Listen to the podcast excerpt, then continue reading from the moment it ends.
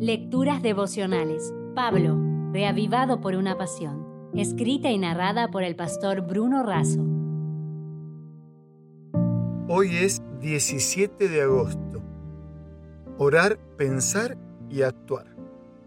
Por lo demás, hermanos, todo lo que es verdadero, todo lo honesto, todo lo justo, todo lo puro, todo lo amable, todo lo que es de buen nombre, si hay virtud alguna, si algo digno de alabanza, en esto pensad. Orar. El apóstol se refiere a la oración, la súplica y la acción de gracias. La oración incluye la adoración a Dios. La súplica es la presentación sincera de nuestros problemas y necesidades. La acción de gracias es una muestra de gratitud. Para adorar se requiere sincero reconocimiento. Para suplicar se necesita sumisión y para agradecer se necesita humildad. Daniel es un ejemplo de oración. Al adorar, suplicar y dar gracias a Dios. Por eso, aún en el foso con los leones, estaba en paz, mientras que el rey, aún en el palacio, no podía dormir. Pensar. Los pensamientos incorrectos producen sentimientos incorrectos. Solo Cristo puede llevarnos a pensar de manera correcta. Si sembramos un pensamiento, cosechamos una acción. Si sembramos una acción, cosechamos un hábito. Si sembramos un hábito, cosechamos un carácter. Pablo nos dice en qué pensar. En todo lo que es verdadero, es decir, lo que se origina en Cristo. En todo lo honesto y justo, es decir, lo que es digno de respeto y correcto. No podemos permitir que mentiras o falta de respeto controlen nuestra mente en todo lo puro, porque un corazón limpio es el que tiene motivaciones limpias.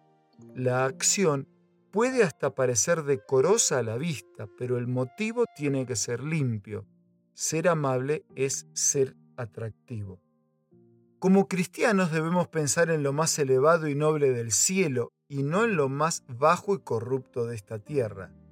Si hay virtud alguna, si hay algo digno de alabanza, nos motivará a ser mejores y si es digno de elogio, es recomendable para el otro. Actuar. No hay cómo separar lo exterior de lo interior.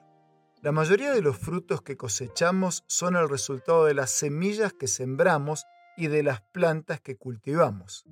No alcanza con llenar la cabeza con conocimiento. Es indispensable practicar, hacer y actuar. En el pensamiento griego, conocer una silla es poder definir los materiales que la componen. Yo conozco si puedo describir. En el pensamiento hebreo, conocer una silla solo es posible si nos sentamos en ella y nuestra espalda y nuestro cuerpo encuentran descanso. Por eso, con un abrazo, deseando lo mejor, me despido cerrando la reflexión de hoy con la siguiente frase.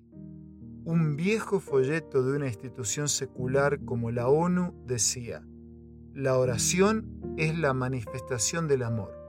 Usted puede llegar a cambiar el mundo con sus oraciones y su accionar consecuente.